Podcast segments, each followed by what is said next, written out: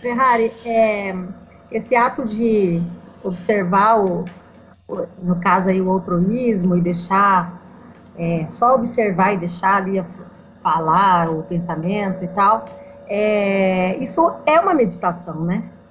É, a autoobservação é a meditação.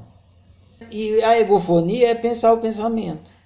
Então, a autoobservação e a autoanálise. A autoanálise é a egofonia. Isso. Uhum. E a autoobservação é, é o que as tradições orientais, principalmente as orientais, né, do budismo, essas linhas assim, chamam de meditação. Só que a palavra meditação está muito desgastada, então nunca usei. Eu sempre falo autoobservação. Ah, é, e, o, e o que diferencia também, né, Ferrari, é que na meditação a gente é, fica aí falando, como é que a Grazi falou agora, Grazi? É, é conectando no né? nada, né? É, no nada é. e tal, né? Acalmando a, a mente, né? Que fala. É, é acalmando. É. Aí, mas aí agora a gente sabe o que olhar, né? Que pensamento que olhar, né, Ferrari? Ficar olhando pelo outroísmo, né? Exato. Essa é uma grande, é. é uma grande vantagem de ser oficineiro.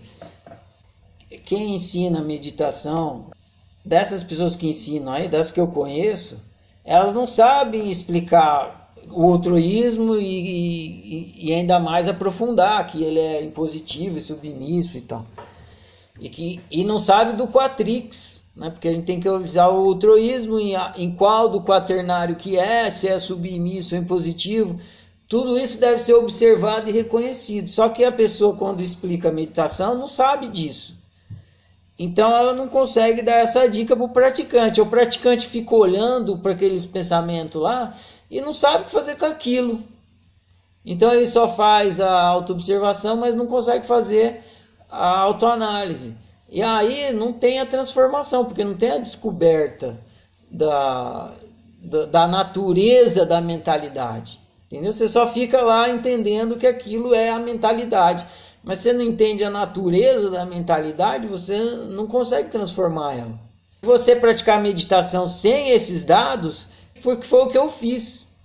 Eu tive que praticar meditação sem esses dados para descobrir esses dados. Para achar luz. Para entender que eu era um Quatrix.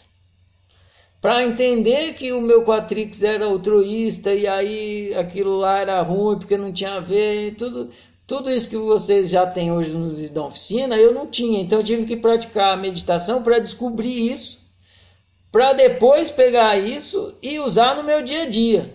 Porque agora que eu já descobri, não significa que eu não continue praticando, porque eu descobri a, o estrutural da coisa. Agora eu vou aplicando em cada caso onde eu sofro, onde eu vivo mal. Agora, se a pessoa não tem, ela vai ter que fazer como se ela tivesse fazer o que eu fiz no começo. Ela vai ter que, e, e é bem difícil sair do nada e ficar olhando o pensamento e descobrir que o pensamento tem natureza, que ele é quaternário e que ele pode ser altruísta, não é fácil. Então você pega uma pessoa e fala, senta aí e fica olhando o pensamento e atinge a iluminação. Vai ser difícil. O cara vai ter que ser um Buda mesmo.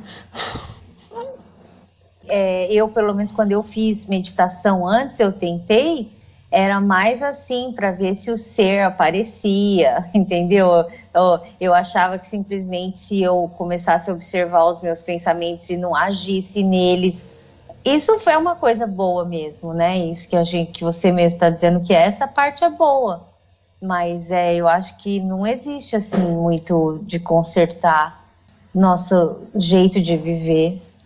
Para você poder falar em bem viver e mal viver, você precisa entender o que é bem e mal. E para você entender o que é bem e mal, você precisa entender o funcionamento do desejo. E ingratamente, as escolas que falam de meditação condenam o desejo ao invés de esclarecê-lo. Aí fica difícil. O que, que rola com isso de não poder desejar no budismo, hein, oh, Ferrari? Não é não, só no budismo, mas é o quando você deseja não desejar, você está desejando não desejar. Tudo que você faz é desejar.